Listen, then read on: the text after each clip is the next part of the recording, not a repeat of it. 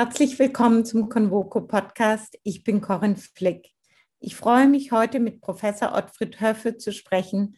Ottfried Höffe ist Philosoph und Autor des Buches Kritik der Freiheit. Unsere Frage, die heute im Mittelpunkt steht, ist, warum man sich für die Freiheit entscheiden sollte. Ich beginne gleich mit der ersten Frage. Ist die Freiheit konstitutiv für den Menschen oder ein neuzeitlicher Begriff? Um es einfach zu sagen, sie ist beides. Zunächst einmal, sie gehört zum Wesen des Menschen. Der Mensch ist ein Freiheitswesen in dem doppelten Sinne, er will sie einmal von Zwängen frei machen und zum anderen möchte er sich selber sein Leben gestalten, selber Ziele und Zwecke setzen. Und in beider Hinsicht gehört es zum Wesen des Menschen seit Anfang der Menschheitsgeschichte. Diese Entwicklung und Freiheit zeigt sich ja in Technik, Medizin, Erziehung, Politik und Wirtschaft auch. Diese Entwicklung zieht sich durch die Geschichte durch die erfährt immer wieder mal, was ich mal Schübe nennen möchte, beispielsweise bei den Griechen, dem Gedanken der Demokratie, dass die Menschen sich selber regieren und sich regieren lassen. Und in der Neuzeit kommt noch ein neuer Schub. Es wird sichtbar die Freiheit in der Entdeckungsfreude, in der Wissenschaftsfreude, im Verbot von Zensur, im Kampf gegen autoritäre Mächte, in einem veränderten Verhältnis zu, des Menschen zu sich selber. Also ein ganz facettenreiches Phänomen. Aber noch einmal, es gehört zum Wesen des Menschen, aber glücklicherweise auch zum Wesen der Neuzeit, dass sie dieses Wesen sich auf die Fahne geschrieben hat. Ist die Demokratie eigentlich die Form, in der Freiheit am besten zum Ausdruck kommt und am besten gelebt werden kann? Also die Demokratie ist mindestens eine Grundvoraussetzung. Die Demokratie sollte sich aber an Recht und Grund- und Menschenrechte binden. Und nur in dieser Verbindung der Demokratie und ihrer Verpflichtung auf Grund- und Menschenrechte handelt es sich um die beste Voraussetzung, wobei wir meistens unter Demokratie gleich die rechtsstaatliche Demokratie meinen. Kann man sagen, dass Freiheit ein universaler Anspruch ist? Es ist ein Anspruch, den jeder Mensch erhebt und erheben darf. Und zwar dürfen wir nicht vergessen, es ist ein Anspruch, den der Mensch auch an sich selber richten muss und darf und an die anderen richten darf. An sich selber, dass er Dinge pflegt wie Besonnenheit, Toleranz, dass er seine Fähigkeiten nicht schlafen lässt, sondern entfaltet und damit auch ein für sich selber interessantes, aber auch für die Mitmenschen interessantes Wesen wird. Und auf der anderen Seite hat man das Recht, von den anderen zu erwarten, respektiert zu werden, ein Staat, der nicht unnötig in die Freiheit eingreift und vieles andere. Sonderrechte lassen sich langfristig nicht gegen die Freiheit verteidigen. Ist das ein Grund dafür, dass der alte Westen global an Bedeutung verliert? Ich würde ein kleines Fragezeichen hinter den zweiten Teil, nicht hinter den ersten Teil der Frage stellen. Der Westen verliert insofern nicht an Bedeutung, als die Idee, die von ihm besonders favorisiert worden ist, jetzt weltweit gefordert wird. Alle Welt will Freiheit. Freiheit jetzt im, aber nicht nur im politischen Sinne, auch die Freiheit, die Medizin und Technik schenken, die ein verbessertes Bildungswesen schenken, die Freiheit, die eine humane Marktwirtschaft schenken und allen einen Wohlstand ermöglicht. All das wollen die Menschen. Und insofern kann man sagen, der Westen verliert nicht an Bedeutung, sondern er hat sich globalisiert. Und das, was für ihn ein, einige Zeit spezifisch war, ist jetzt inzwischen Teil der gesamten Menschheit geworden. Hat der Neoliberalismus der letzten Jahrzehnte der Freiheit geholfen? Auch da erlaube ich mir ein kleines Fragezeichen. Wie weit handelt es sich denn um Neoliberalismus? Wenn wir dieses Stichwort noch einmal aufgreifen, humane Marktwirtschaft, soziale Marktwirtschaft, hat in den letzten Jahren eher der Anteil der Sozialstaatlichkeit zugenommen als der Anteil der Marktwirtschaftlichkeit. Glücklicherweise ist die Marktwirtschaftlichkeit nicht verloren gegangen. Da denke ich zum Beispiel an den Entdecker- und Erfindergeist und an den Wettstreitgeist, denn der hat uns geholfen, die Vakzine wie BioNTech und auch AstraZeneca zu erfinden. Das verdanken wir eigentlich auch dem Freiheitsstreben der Menschen. Sie vertreten ja einen aufgeklärten Liberalismus. Können Sie kurz skizzieren? Was ich unter aufgeklärten Liberalismus, der wendet sich gegen das, was man früher mal den Nachtwächterliberalismus genannt hat. Dass der Staat alles in Ruhe lassen sollte, aber nur dafür sorgen, dass tatsächlich Ruhe herrscht. Äh, also man keine Angst hat, beraubt zu werden, überfallen zu werden, nachts gut schlafen kann, ansonsten die Wirtschaft ihren eigenen Gesetzen folgt. Das ist eine extreme Verkürzung. Dagegen verlange ich, dass der Liberalismus oder meine ich, zum Liberalismus gehört eben auch politische Freiheit. Zum Liberalismus gehört auch die Freiheit, Wissenschaft und Technik zu betreiben und die dazu gehörige Zensurfreiheit, Wissenschafts- und äh, Kunstfreiheit. Und dass man ja auch die Schwächen und die Grenzen einer bloßen Marktwirtschaft sieht und damit eben, was ich schon gesagt habe, der, der Markt eine Grenze setzt, die wir Sozialstaatlichkeit nennen. All das gehört zu einem aufgeklärten Liberalismus und vor allem auch, das sollte man nicht vergessen, zum Liberalismus gehört die Fähigkeit, Erfahrung zu machen, aus Erfahrungen klüger zu werden und immer wieder neu, und das haben wir ja jetzt gerade in diesen Jahren gesehen, immer wieder neue Probleme gut zu diagnostizieren und Lösungen dafür zu finden. In welcher Form bedingen sich Solidarität und Freiheit? Bei Solidarität sollte man nicht vergessen, dass es ursprünglich, es kommt aus dem römischen Recht, eine gemeinsame Haftung meint. Zur Solidarität gehört im selben Boot zu sitzen, füreinander einstehen. Solidarität meint nicht, dass immer die ältere Schwester der Jüngeren helfen muss, sondern man muss sich gegenseitig helfen. Nun greifen wir auf die drei Prinzipien der Französischen Revolution mal zurück. Liberté, Egalité, Fraternité. Und Fraternité ist sozusagen Brüderlichkeit, ist noch männlich besetzt. Wenn wir das von dieser männlichen Besetzung freimachen, dann kommt im Grunde um Solidarität raus. Ich würde heute die drei Prinzipien Liberté, Egalité Solidarität nennen. Aber an erster Stelle die steht die Freiheit. Die Solidarität setzt voraus, dass die Menschen zunächst mal frei sind und nicht zu Dingen gezwungen werden. Dann aber zu sehen, alle Menschen sind letztlich gleich, darum die Grund- und Menschenrechte. Und dann gibt es Situationen, in denen man Hilfe braucht. Sei es, weil der eine mal schwächer ist, äh, dass ihm der andere helfen kann, dann muss das geschehen. Sei es aber auch, dass man im selben Boot sitzt und Katastrophen erlebt, wie jetzt die Pandemie. Da muss man sich, ohne dass einer besser oder schlechter dasteht, sich gegenseitig helfen. Also muss Freiheit immer auch begrenzt sein? Ja, so kann man sagen, ja.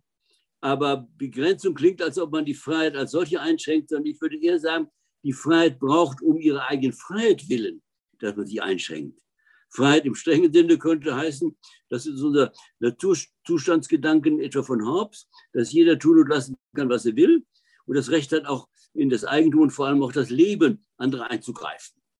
Das widerspricht aber dem, dass jeder in Ruhe leben und sein Leben führen will und wohl leben will.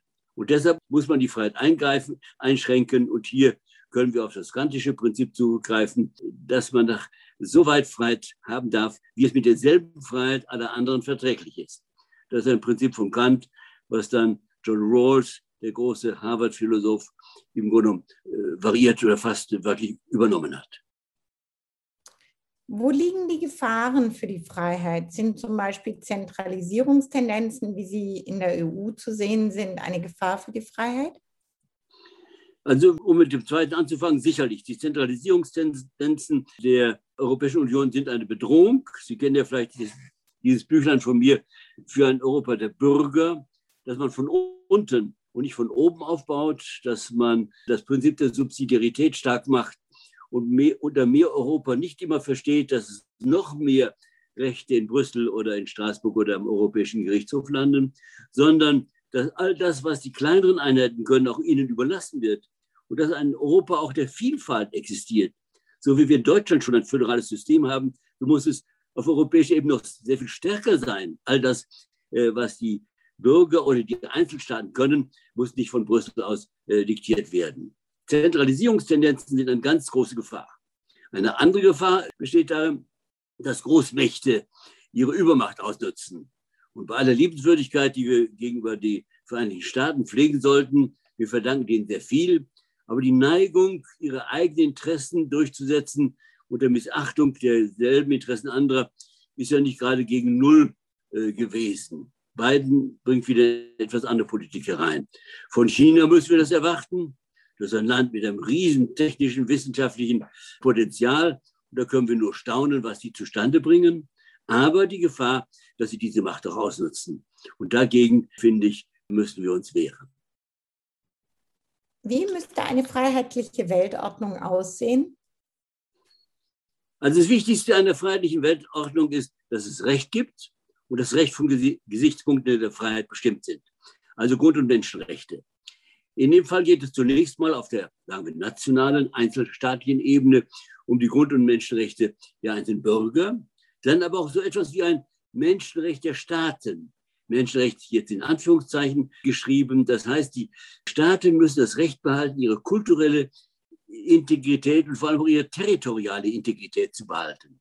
Das ist ein ganz wichtiges Element. Wenn man das alles mal unter das Stichwort der Weltrechtsordnung fasst, dann haben wir etwas Wichtiges erreicht. Ansonsten bleibt es, ich habe das ja mal genannt, eine Weltrepublik, ein etwas weitreichender Gesichtspunkt, der aber subsidiär sein muss.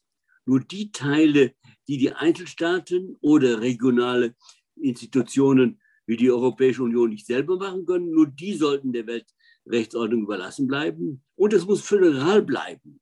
Das heißt, wir müssen den Einzelstaaten ihre Rechte belasten und wir können nicht einen zentralistischen, nicht mal einen zentralen Einheitsstaat erwarten oder erhoffen. Oder, muss ich ja sagen, befürchten. Also auf keinen Fall eine Weltregierung. Eine äh, Weltregierung, jetzt nicht im Sinne eines Unilaterismus, also eine einheitliche Weltregierung, aber jemand muss am Ende für diese föderale Weltrechtsordnung schon eine gewisse Verantwortung haben. Aber die Weltregierung muss nicht an einem Ort sein, in Nairobi oder in New York. Und sie muss vor allem das Prinzip der Checks and Balances, der wechselseitigen Kontrollen pflegen. Und hier sollte man ganz vorsichtig sein, da haben Sie recht, und leicht kleine Schritte machen, mit den kleinen Schritten Erfahrung sammeln. Und sobald man merkt, dass es in diktatorische Elemente umzuschlagen droht, dann lieber einen Schritt wieder zurück. Sie schreiben, der Mensch hat eine raubtierhafte Freiheit. Es bedarf an Disziplinierung, Kultivierung und Zivilisierung, um die Freiheit richtig auszuüben. Wie viel Freiheit müssen wir aufgeben, um frei zu sein? Da gilt wiederum, man muss sehen, was man dafür braucht. Wir müssen unsere Freiheit Beliebes tun und zu lassen, auch in die Lebensweisen unserer Mitmenschen einzugreifen und Gewalt auszuüben, müssen wir auf jeden Fall zurücknehmen damit jeder dasselbe Recht auf die Freiheit hat. Das ist die erste Bedingung. Da müssen wir wissen, dass wir oft spontan gewisse Regungen, Antriebskräfte haben, dass da der Egoismus, ein mehr oder weniger verdeckter und versteckter Egoismus an die Oberfläche dringt, auch der muss eingeschränkt werden. Aber es bleibt ein bisschen das Prinzip in dubio pro libertate, im Zweifel für die Freiheit, überall dort, wo die Freiheit mit derselben Freiheit aller anderen zusammen bestehen kann, auf der sozialen Ebene und überall dort, wo mein Leben auf die Dauer, sagen eine gesamte Biografie in Freiheit bestehen kann, dort sollte man äh, einen großen Freiheitsraum lassen. Sind es verschiedene Stufen, Disziplinierung, Kultivierung und Zivilisierung? Eins kommt nach dem anderen? Ja, also diese vier Stufen stammen ja von einem unserer größten Freiheitsdenker und größten Denker überhaupt von Immanuel Kant. Und er geht davon aus, dass der Mensch zunächst einmal so als frisch geborener äh, schreit nach der Mutterbrust oder nach einem Fläschchen. Er will also ernährt werden. Dann kommt es die Phasen des Trotzalters. Es gibt also Phasen, in denen er sich durchsetzen will, und auch gewissermaßen muss, gegen die Umgebung. Hier muss ein Minimum an Disziplin hereinkommen. Anders geht das gar nicht. Das nächste ist das äh, Kultivieren. Kultivieren heißt, seine verschiedenen Fähigkeiten zu entwickeln. Das bedeutet nicht notwendigerweise, dass man Kultur im Sinne eines Gegensatzes zur Zivilisation entwickelt. Kultivieren heißt einfach, die möglichen Talente und Fähigkeiten, die der Mensch hat, zu entwickeln, damit er für möglichst viele Dinge im Leben gewappnet ist, sich auf Dauer, auch in schwierigen Situationen, sein eigenes Leben führen kann, auch seinen Lebensunterhalt verdienen kann. Und zivilisieren, das erinnert oder daran muss man an die Zivis denken, an den Bürger. Zivilisieren heißt, zu einem angenehmen Mitmenschen zu werden. Angenehm heißt, der den anderen ihre Chancen lässt, sich selber auch Chancen nimmt. Man muss nicht überall zurückschrecken. Also die drei Stufen. Erstmal eine unkontrollierte Antriebskraft in den Griff bekommen. Das kann man vereinfacht sagen, auch Besonnenheit zu entwickeln. Dann möglichst viele Talente zu entwickeln. Man weiß ja nicht, was morgen gefragt ist. Also die Lernfähigkeit ist selber wiederum etwas, was zu den Talenten gehört, die man entwickeln soll. Und weiterhin, man soll ein Mitmensch sein, sich nicht primär von Ehrsucht, Herrschsucht und Habsucht bestimmen lassen, sondern ein Mitmensch sein, der durchaus um seine Anerkennung kämpft.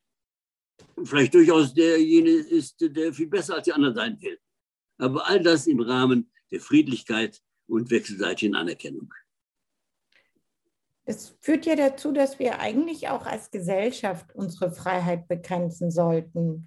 Nehmen wir uns gesellschaftlich zu viel Freiheit auf Kosten künftiger Generationen? Denken wir zum Beispiel an Staatsverschuldung oder den Klimawandel? Die Frage finde ich ganz wichtig. Ich erlaube mir zu sagen, dass ich mich mit dem schon seit vielen Jahrzehnten befasse.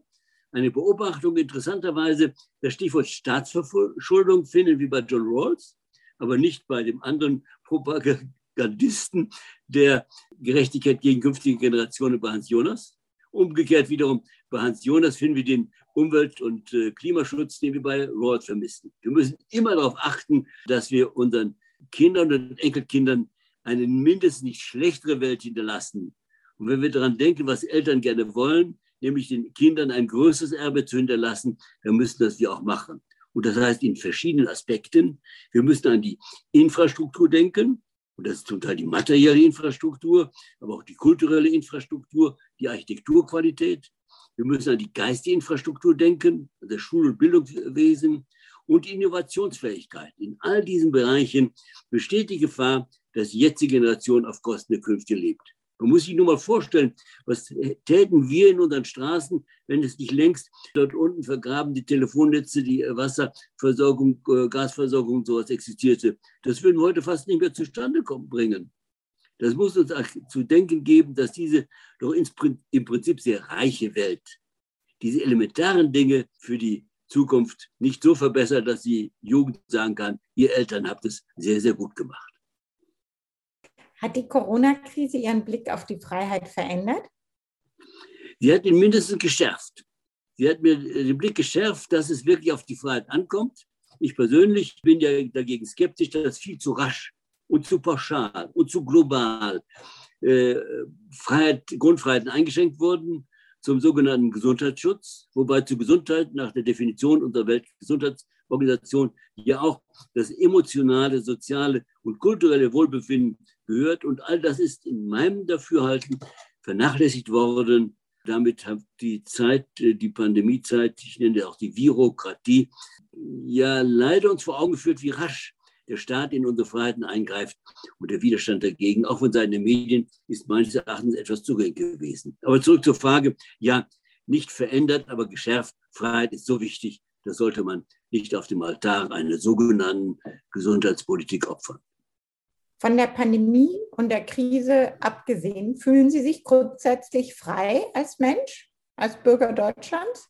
Deutschland empfinde ich als eines der freiesten Länder der Welt und zwar in vielen Aspekten, sowohl in Medizin und Technik, im Bildungs- und Ausbildungssystem, in der Anerkennung der Grund- und Menschenrechte, in der Gewaltenteilung und in der Möglichkeit, sich zu entfalten. Ja, da müssen wir uns nicht schämen, dass wir nach vielen Jahren, nach dem Zweiten Weltkrieg, doch eine für mich gelungene konstitutionelle freiheitliche Demokratie geworden sind.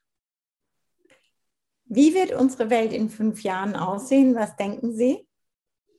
Das ist eine sicher schwierige Frage. Ich nehme an, dass in vieler Hinsicht die Freiheit gewachsen sein wird. Die Freiheit im Bereich der Medizin und Technik, das heißt uns ja auch ein Freiheitsphänomen, dass das Bildungswesen sich in vielen Teilen der Welt nochmal verbessert und auch zum Beispiel die Frauen dieselben Bildungsrechte bekommen wie die Männer. Ich bin, bin davon überzeugt, dass der Anteil der Armut in der Welt zurückgeht. Es geht allerdings nicht zurück, das Bevölkerungswachstum. Es geht nicht zurück den Pro-Kopf-Anspruch, den wir haben an Raum, an Energie, an Süßwasser und so weiter, sodass die Beanspruchung bis Überbeanspruchung unseres Planeten hier noch einmal zunimmt. Ja, was wird noch sein? In Sachen Demokratie hoffe ich, dass immer mehr Länder einsehen, dass das Autoritäre auf Dauer den Menschen schadet, dass andere Länder das nachzumachen versuchen auch wenn im Augenblick in mancher Hinsicht es so aussieht, als ob autoritäre Staaten das besser könnten. Wovor ich etwas Angst habe, ist, dass man heute so als Schlagwort die Cancel-Kultur oder Culture nennt, dass es wieder Redeverbote gibt, statt dass man einfach miteinander diskutiert, dass die, ja, das Spektrum der diskutablen, nicht der legitimen und nicht der berichtigten, aber der diskutablen, diskutablen Themen etwas eingeschränkt wird aber insgesamt ist vielleicht ein wenig hoff. Dann fürchte ich, dass die EU noch zentralistischer wird, statt dass sie mehr Prinzip Subsidiarität pflegt. Also eine ganze Menge auch von kritischen Punkten, aber die Gesamtfreiheitsbilanz wird meines Erachtens, vor allem wenn man eben berücksichtigt, dass dazu auch Fortschritte in Medizin und Technik und im Bildungswesen gehören und eine Zunahme des durchschnittlichen Wohlstandes in der Welt, dann glaube ich, dass die Freiheitsbilanz am Ende doch ein wenig positiver ausfällt als heute. Das ist ein guter Ausblick. Danke. Ich danke Ihnen fürs Zuhören und grüße Sie herzlich. Ihre Corinne Flick.